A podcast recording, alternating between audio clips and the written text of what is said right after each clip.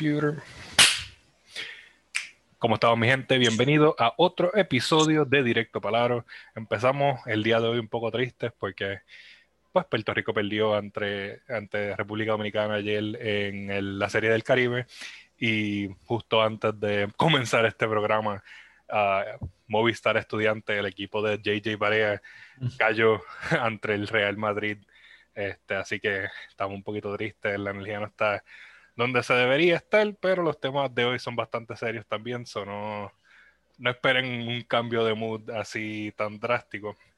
Puerto Rico este, sí, no, eh, Puerto Rico en las últimas 24 horas está tomando Els así directo. Está de luto, está de luto. ahora somos puertolicos, porque los Els que hemos cogido hay que cambiarle el nombre.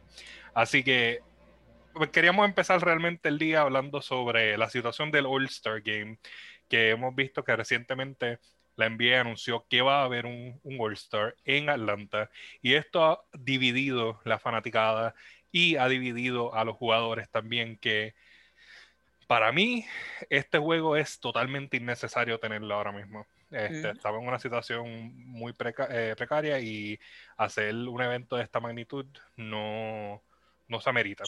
Este, pero vamos a hablar de un par de cosas que se han estado eh, mencionando alrededor de las redes, pero empezando con, con Sabil, eh, ¿nos puedes dar la fecha que estableció la liga para este All-Star? en, en, Indiana, pero ahora viene siendo en Atlanta.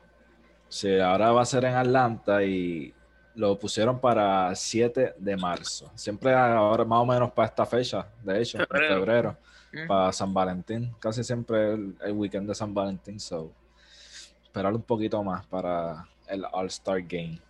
Pero, mira, Jorge, tú que acabas de decir eso, ¿verdad? De que ha estado, ha sido un tema bastante candente. Eh, tantos jugadores locales como jugadores de la NBA han dicho que, que no. Eh, LeBron dice que no tiene energías ni la mentalidad para un All-Star Game. Mientras están el otro lado, como Kawhi Leonard, por ejemplo, que dice que él simplemente lo ve como otro juego y que para eso le pagan. Literalmente, esas fueron sus palabras en resumidas cuentas. play resumido. Ese, sí, exacto. Resumidas cuentas de Kawhi Leonard. Bueno, ¿qué, se puede esperar de Kawhi? Que básicamente es un androide, tú sabes. Probablemente lo programa Adam Silver en su oficina ahí, como que va a decir tal cosa. Y él como que... Ah, y, le, habla. Y es como que, ok. Yo no esperaba mucho de Kawhi Leonard, pero este por lo menos este LeBron está como que eh, no. no este, quiero. No quiero. Y hemos visto, o sea, hemos visto jugadores no hasta no del NBA que se están expresando de la misma manera. Este, o sea, estamos en momentos que no se debería estar celebrando este tipo de juegos.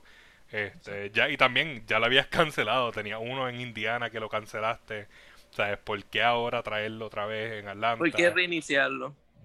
Tú sabes, si ya hiciste los cambios para moverlo para otro año, ¿sabes? Déjalo ahí. Este, se había hablado de que si van a hacer los All-Star Selections y simplemente pues si van a conmemorar como All-Star esos jugadores. Pero ¿para qué estamos este, trayendo el juego? O sea, no, no, no ha habido una explicación. Y esto ha traído una avalancha de cosas, porque no simplemente es que se está haciendo el All-Star y la gente se está expresando en contra, es que también este justo ahí 24 en esas 24 36 horas se dio también lo de Durant en el juego este donde él entró a jugar luego de haber estado fuera como inicial este porque estaba por protocolos de seguridad lo dejaron jugar y después lo sacan tú sabes So, ahora mismo yo no quisiera hacer Adam Silver en, estos últimos días porque básicamente lo que está pasando es que la NBA le están cayendo chinches de todas partes por estos protocolos que aplican o no aplican de acuerdo a cuánto dinero esté perdiendo la NBA. Hay que ponerlo así.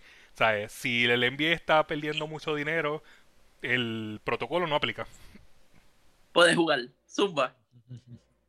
Exacto, tú puedes jugar, este, porque mira, necesitamos hacer los chavitos hoy, este, porque tú eres un draw, y por eso a Kevin Durant lo dejaron jugar, este, 18 minutos, y yo creo que esos fueron los peores 18 minutos de la carrera de, de, de Kevin Durant. Metió 8 puntos, este, 4 fouls y lo tuvieron que sacar.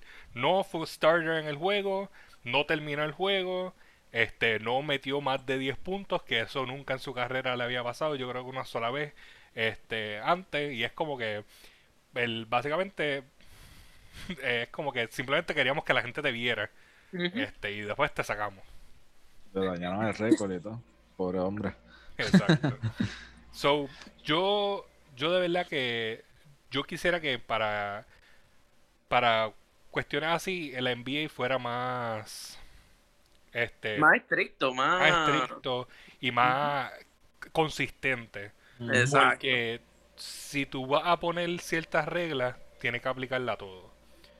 Este, y estamos viendo que para ellos es más importante el dinero. Yo entiendo, ellos tuvieron unas grandes pérdidas. Pérdidas, exacto. Pero, y sí, es un negocio al fin del día.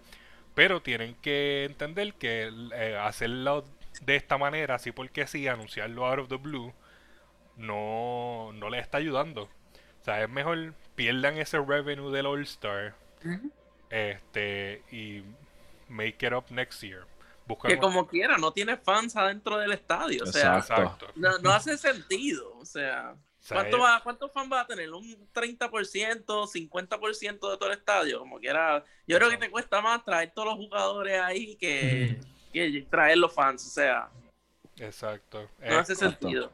Ellos lo que quieren es ese sweet, sweet ad revenue que les va a traer este, de transmitir el juego. Y en I get it.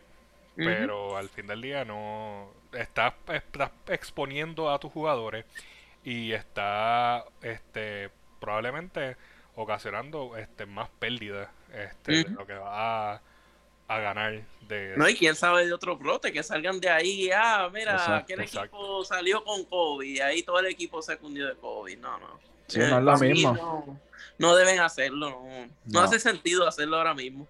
No es lo mismo que en Bid coja el COVID y digan ok Filadelfia aíslate. A que de momento en Bid digan que tiene COVID y jugó en el All-Star Game. Y tú sabes que ahí hay básicamente mínimo como siete equipos envueltos y va a ser un peo. Entonces, si se dijera que ellos juegan para algo, eso ha sido siempre también como que un tema que la NBA nunca ha hecho nada al respecto, que es como que el All-Star Game es para divertirse ahí, ver esto, todo este monte correr la bola de la Wallow, porque no hay nada de, de premio para ellos. Siempre se ha dicho que para mí sería buena que el que gane el All-Star Game debería tener como que el home court advantage en la final. En la final.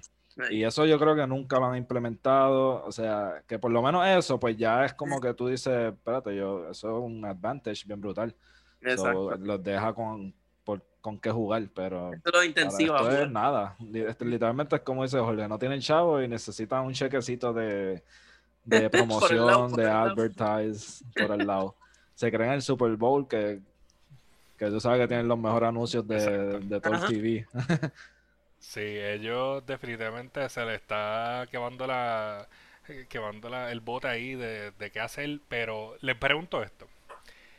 Con este backlash que están recibiendo ahora, ¿ustedes creen que Adam, Adam Silver debería de pull the trigger en hacer algo diferente de ahora en adelante, eliminando el All-Star Game y traer ese mid-season tournament que tanto se ha hablado en los últimos años, algo que sea, valioso para esos lower tier teams, porque vemos que están implementando el playing tournament este para del 7 al 10, pero tiene que haber algún otro incentivo para esos otros equipos que tú sabes, yo, eh, al final de la temporada se han dado por vencido y no están ni tratando.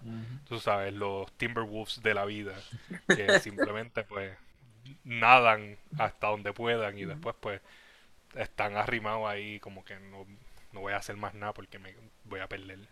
Tú sabes que ustedes piensan que podría, se podría hacer en este caso, porque de verdad que después de esto yo no creo que el All Star va a ser recibido de la misma manera. ¿En cuestión de los jugadores o de los fans se refiere ahí? De ambos, para mí ambos. Es como que ya lo está eh, para los jugadores esto va a ser como que ah, tú eres un espectáculo y necesitamos que tú salgas ahí a, sacar el chavo, sacar el chavo. Exacto. Ustedes son en este caso este unos unos playboys que necesitamos ahí afuera en el court para hacernos dinero este y pues que la gente los vea. Eso es lo que se está pareciendo que está pasando aquí. Se defienden con la de, ah, es que los, los fanáticos votaron por ti. Hacho, man. Después de, después de lo de Jimmy Butler, que, que los fanáticos votaron y los coaches votaron al final y no, él no jugó ni un minuto, yo creo, en el Creo que fue hace como dos años, creo que estaba, yo creo que fue hace dos años que estaba en Filadelfia, yo creo, no me acuerdo. Eh, pero yo pienso que el momento de, de cambiar el formato este a un torneo o algo este año en todo caso, eh, ya que está jugando como quiera en serie ahora mismo, que están jugando dos juegos a la semana contra el mismo equipo. O sea, el momento es ahora, ¿me entiendes? Si no lo hacen este año, pues no creo que lo hagan, eh, por lo menos hasta que el COVID termine, ¿me entiendes? Porque el momento es ahora y si no, pues, ¿cuándo? Y no sé, para mí el All-Star Game va a ser bien difícil quitarlo, nada más por el hecho de que el All-Star Game lleva desde desde los tiempos, desde cuando, los 80 por ahí, o sea, y entonces si lo quitas, va a tener jugadores con All-Star Game, y entonces, ¿qué, van a, ¿qué va a pasar con los de ahora? ¿Cuál va a ser el mérito de esos jugadores? Porque después de la comparación va a ser, por ejemplo, ah, Jordan tiene All-Star Game y LeBron no tiene, pero LeBron tiene ahora el nuevo formato, ¿me entiendes? pienso que quitar el All-Star Game va a ser algo bien difícil de hacer. Bueno, para mí podría ser algo que tú puedes este, transformar el All-Star a que sea otra cosa. Tú sabes, este, porque si no quieres usarlo para darle incentivos a estos equipos bottom, bottom tier a que hagan algo por sus vidas, pudiese hacer algo.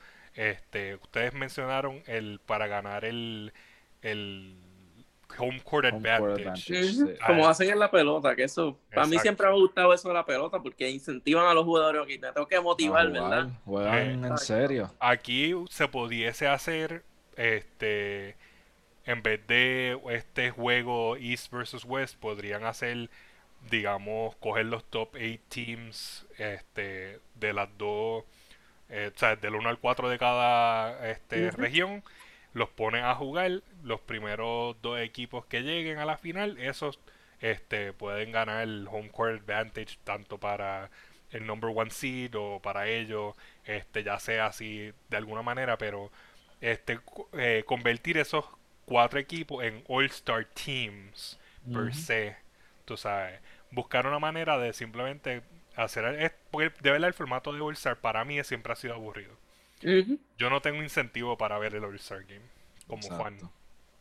Pero poder ver estos top teams pelear por el, el, el home court. El home court, que probablemente, aunque bajen un par de eh, rungs en el en los rankings, siempre van a tener ese chip de que, ah, mira, yo gané home court, so, aunque soy séptimo, voy a tener home court. Voy a tener, exactamente. Tú sabes, aunque al final se cracheen y lleguen séptimo, pueden usar eso como que, ah, yo tengo home court advantage este, y no me lo pueden quitar.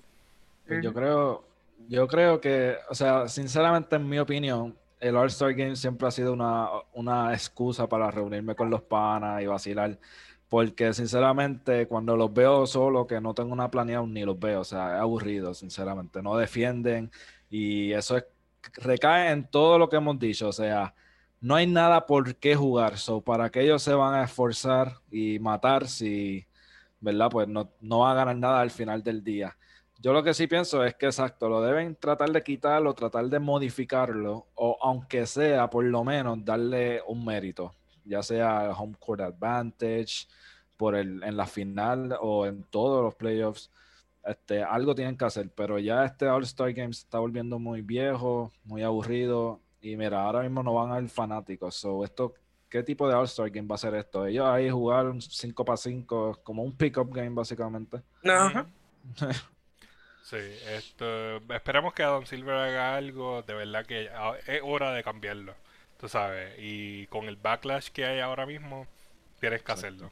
Este. So, vamos a ir rapidito a tocar algunos temitas que tenemos. En especial este trade que se dio o se está ya finalizando. Ya, ya, ya es oficial. Ya, es oficial, papito. entre los Pistons y los Knicks por Derrick Rose. Yo sé que Xavi está bien emocionado por eso. me emociona, me emociona, me emociona el hecho de que no salimos de nada, básicamente. Un second round, pues, Eso es lo este, único y Dennis Smith Jr. O sea, Eso fue lo único bueno. Exacto, no, en verdad, exacto, yo estoy emocionado, no, no, no lo niego y es por eso, porque si ahora, si llega a ser, qué sé yo, un Knox un Emmanuel Quickly, que lo dudaba, obviamente, pero ajá, pues como que iba a ser más doloroso, tú sabes. Pero yo te apuesto lo que sea que Detroit trató, Detroit dijo, dame, ¿qué tal si me da Quick? Ni terminó el nombre, dijo Quick y ya, no, no. no, pero ellos trataron con Knox porque, sí, dijeron que los Knicks que no estaban dispuestos a entregar a Knox, so parece que tienen planes para él. pero Después de, tres años ya. pero sin duda, para mí es un buen cambio eh, y es como dije en un TikTok que hice, es por lo que va a traer no solo en la cancha, sino fuera de la cancha, en el locker room. Ahora mismo estos, estos guards, este RJ Barrett, eh, Quickly, el mismo Peyton, pues tú sabes, que absorban esa, esa veteranía de Derrick Rose y toda esa experiencia que él tiene. Sí, esto para mí fue excelente trade. Nosotros hablamos de esto en nuestro trade room que pueden ver en nuestro canal. Hicimos un trade, hicimos varios eh, dos trade packages por él, este, para ver qué pudiesen conseguir los Pistons por él. Y ambos Xavier y yo escogimos New York como el trade destination. Es, que, nada más con Tom Thibodeau ahí, muchachos. o sea, vamos a perder el tiempo ahí haciendo otro escenario. no, y de hecho, Jorge llegó súper cerca. Jorge puso a Dennis Smith Jr., un second rounder, y a Reggie Bullock. O sea que por poner a Reggie Bullock de más, Jorge no pegó ese trade. por poco la pega. Yo no, yo puse a Nikini, creo que fue a Nikini y a Ignas. Sí, este, yo, yo le puse un poquito más de valor a Derrick Rose por el hecho de que eh, yo, yo, esperaba que los Pistons consiguieran más por el hecho de que Thibodeau estaría pushing por conseguir a Rose. Porque él, ese es su, ese es su nene. Ya ahí busca Nova también. Esa... Dios mío. está, en el free agency. No le den idea, por favor. Este, puede, y también puede buscar a Carmelo si quiere. Este... no me quejo. Pero muy, fue muy buen trade este de parte de los Knicks. Eh, le hacía muchísima falta, muchísima falta un veteran guard. Este, porque lo que tienen, pues, pues. Este, ahora, este, nosotros tenemos esta temita aquí que vamos a tocar rapidito. Um, en BT Jokic. Yo quiero que ustedes me digan ahora mismo, cuando estamos grabando, ¿quién de esos dos está jugando mejor? Uf. Jokic. Bueno, sí, yo también tengo que irme con. Tengo que irme con Jokic porque está literalmente haciendo career este, high en casi todas las categorías de él. En puntos. Mira, yo lo tengo apuntado por aquí, te lo voy a leer. Mira. Él está haciendo en puntos, en rebote, en asistencia, en steals. Todo, todo. En todo eso es career high. Como que este año es lo más alto que lo ha tenido. Está para MVP ahora mismo, yo creo. Está ahí, creo que segundo, tercero para MVP. Jokic está jugando brutal. El único edge que yo le doy a Embiid sobre Jokic es la defensa. Embiid, eh, Jokic por lo menos no daba block, ese hombre no se despega del piso. Pero ahí, pues Embiid se lo lleva. Pero pues, o sea, todo el mundo sabe que Jokic es un centro tan habilidoso y playmaker para lo, único, sería si, si Filadelfia tiene el equipo que tiene Denver, o sea, porque Jokic está con mucho talento alrededor. Ahora mismo Filadelfia pues tiene Simmons, pero no es tirador, o sea, tiene a Seth Curry, pero Tobias, pero el mejor equipo es el de Denver. Que ahí pues tengo que darle un poco de crédito a Embiid por lo que está haciendo en Filadelfia, porque está haciendo unos números de MVP también, pero pues si el supporting caso, si Simmons tirara una, tirara una de tres, pues fuera excelente. No, pues es que está, o sea, está seria la cosa y ambos, o sea, se llevaron el Player of the Month de sus respectivas conferencias. So, está interesante que para mí tengamos los primeros dos eh, en la race del MVP que sean centros. Sí, el regreso del Big Man al NBA que para mí hace muchísima falta y me gusta ese tipo de juego este, en la pintura. Sí, Este, pero hay que ver qué termina pasando. Yo estoy muy feliz de tener a Jokic en el Fantasy. este me hace muy buenos números. Así que estamos felices los dos. Ahora, este, para ir culminando el programa con nuestro último tema. Esto es algo que yo le propuse a Xavier este, hablar en el día de hoy cuando estaba viendo este, el primer juego entre Golden State y Dallas Maverick. La defensa no existe en este NBA.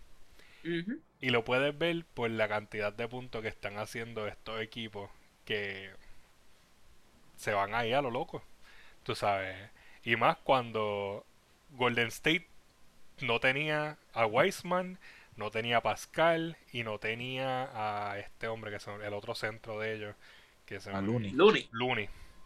Este, eso era throwing hands ahí, tirando, tirando, tirando, tirando.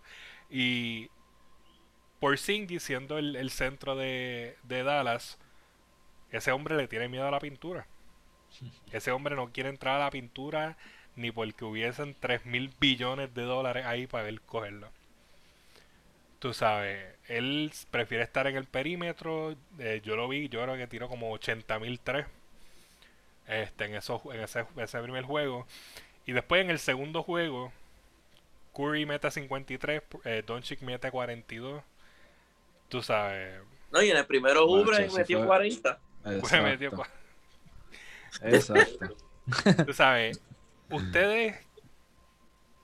Ustedes ven, ustedes han estado viendo NBA más que yo. O sea, yo admito que yo soy más, este, me gusta más el baloncesto local. Este, con la, la creación de fila 8 fue que yo fui entrando más al NBA de nuevo, porque yo había tomado un step back este después del 2008 de ver el NBA. ¿Ustedes piensan ¿qué ustedes piensan ahora de cómo de la estatus del NBA? Tú sabes, porque esto es un NBA que es todo tirar, coger falta, ir al free throw line, tres. Para ustedes, ¿cómo, ¿cómo ustedes se sienten viendo este NBA? Porque para mí no es tan interesante, pero yo quiero saber desde su perspectiva qué es lo que ustedes ven ahora que está pasando, ¿sabes? Vamos a empezar por ti. Pues mira, yo a mí me gusta el baloncesto, so no te voy a decir que no me gusta lo que estoy viendo, o sea, porque pues me gusta. Pero sin duda, el estilo de juego que a mí me gusta es estilos de juegos que tienen San Antonio, eh, Miami Heat el año pasado, por lo menos. este eh, año no. no, no, fíjate, lo dije, lo dije inconscientemente, pero eso lo tenía guardado para que sepa. Inconscientemente lo dije así. Pero nada, en, en, en resumidas cuentas, me gusta el, baloncesto unido, en equipo. Este, lo que sí es que pues no hay defensa, o sea, la defensa es inexistente y eso es algo que a todo el mundo le gustaría ver más a menudo porque la, la ofensiva atrae a la gente, ok, hace un espectáculo, pero son jugadas defensivas como, por ejemplo, cuando tú le dices, cuando tú le dices a alguien el block de LeBron a Golden State, todo el mundo piensa rápido en el block que le dio a Iguadala este, en, esa, en ese juego final. Y pues, tú sabes, hace un impacto también la defensa en el juego. Este, y yo lo que creo también es más bien que el juego, como se ha tornado ahora a tirar y a tirar, pues la gente está como que eh, ajustándose a este nuevo NBA y a esta nueva defensa perimetral, porque antes tú te ponías a ver y la defensa eran básicamente, los buenos defensores eran todos los centros. ¿Por qué? Porque había mucho drive y mucho finishing. Y pues tú venías a los centros y tú veías y le daban block ahí por doquier. Está el Gran Mutombo, que todo el mundo sabe que el finger wave de él. So, yo creo que se basa todo en el cambio del juego, básicamente. Ahora mismo estamos viendo un, un juego de la NBA sumamente ofensivo y cero defensa a mí siempre, como que de unos años para acá, ¿verdad? Es que se ha visto esta, este cambio de no jugar como que defensa. Eh, pero lo he notado ya hace unos años atrás y siempre digo que en el regular season, porque cuando llega al playoff, pues todo cambia, el juego se torna más lento, se torna más defensivo.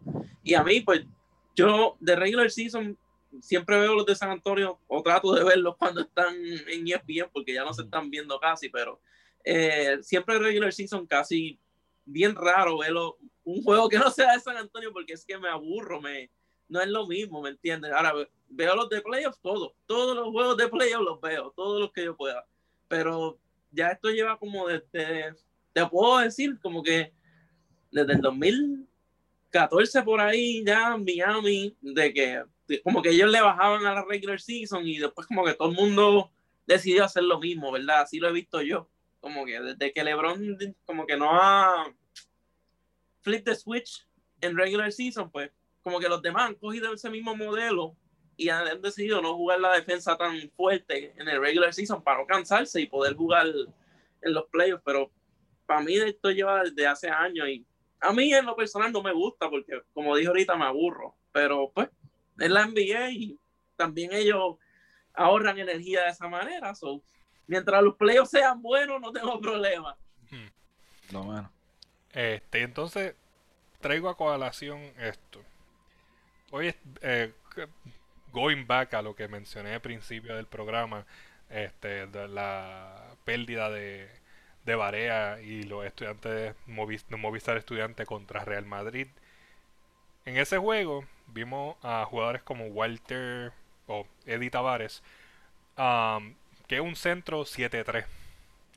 Y ese hombre, mi hermano, yo no sé, yo creo que él terminó metiendo unos buenos 5 o 6 blocks en ese juego, este, dominando la pintura, porque el juego de Europa es uno que es más drive. Este, sí existe el 3 y Real Madrid, por lo que vi en ese juego de hoy, es un, un equipo que domina el 3. Ah, pero este, su defensa está a base de Tavares solamente. Porque él, es alguien que está en, la pintura. En el medio. Este, ¿Ustedes piensan que personas como yo um, iban a un extent ¿Creen que pueda haber una migración más grande a, a las ligas de Europa? Este, que son un poquito más tradicional en sí. Porque hemos visto ese disgusto de parte de muchos fans del NBA con este nuevo tipo de, de juego. Um, que simplemente pues ya no atrae lo mismo. O sea, esto es más un young man's game que les gusta el tiro. Pero ustedes qué piensan? ¿Ustedes piensan que pueda haber una migración y un cambio um, de, la, de ese fanbase del NBA, ese hardcore fanbase que tal vez busque algo más tradicional? De todo depende de cuán, si, si saben de basquetbol de verdad, ¿me entiendes? Porque es como yo, como yo hace unos años que le iba hablando, ¿verdad? A Dwight Howard. Ese era mi equipo, ese era mi equipo. Y entonces, pero a ese tiempo no sabía lo que sea ahora de baloncesto, ¿verdad? Pero ahora mismo, eh, yo soy San Antonio desde que los vi jugar para los años donde estaba Tim Duncan, toda esa gente, o sea, de ahí me acuerdo, vi un juego y me enamoré de ellos y olvídate, saca a Orlando por un lado y quédate allá. Y pues los que saben de baloncesto de verdad saben que en Europa se juega un baloncesto de caché, ¿me entiendes? De, de, de baloncesto de verdad. Y pues por ahora no veo que hay tanta gente que le guste un baloncesto sin tanto donqueo, sin sin tanto flashy, ¿me entiendes? Y pues creo que va, a ser difícil esa migración de fans. Yo estoy de acuerdo con lo que plantea Ian, en el sentido de que literalmente va a ser los que son fanáticos del baloncesto y de los fundamentos, les gusta la ACB desde hace años ya. Pero yo lo que creo que la ACB tiene que hacer para coger esos viewers y esa nueva fanaticada es básicamente, por lo menos hablando aquí en Puerto Rico, que es donde yo estoy vivo, obviamente, y donde tengo el cable TV, pues no hay un, canal donde tú puedas ver National TV de la, de la Liga ACB.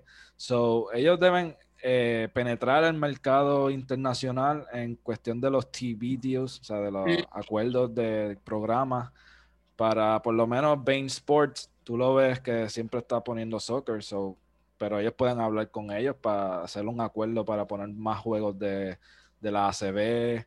Algo tienen que hacer, pero ahora mismo meterse a internet en la computadora, maybe pagar un stream service para ver la ACB y teniendo canales como ESPN, TNT, NBA TV, eh, ABC y hasta el mismo Guapas Deporte que a veces da NBA, pues es como que, tú sabes, es como que ah, vamos a ver un juego de baloncesto, hay como tres en TNT, NBA TV para ver y tú pues, ah, pues dale. Es básicamente eso. Si tuvieran dos o tres canales en la televisión local donde den juegos de ACB, son otros 20 pesos. Lo que sí pienso fue que ayudó mucho a esa liga fue la llegada de Luca Doncic a la NBA y ahí pues me imagino que mucha gente estaba ahora viendo más de lo que antes veían, ¿verdad? Porque Luca Doncic ha sido, yo creo que el mejor jugador que ha salido de esa liga de Europa. Mira Campazo ahora que volvió, o sea, a la gente tiene la mira en esa liga, pero obviamente tú NBA o ACB tú me dices. Pero pues, pero pues, eso sí. Sí, tienes mucha razón.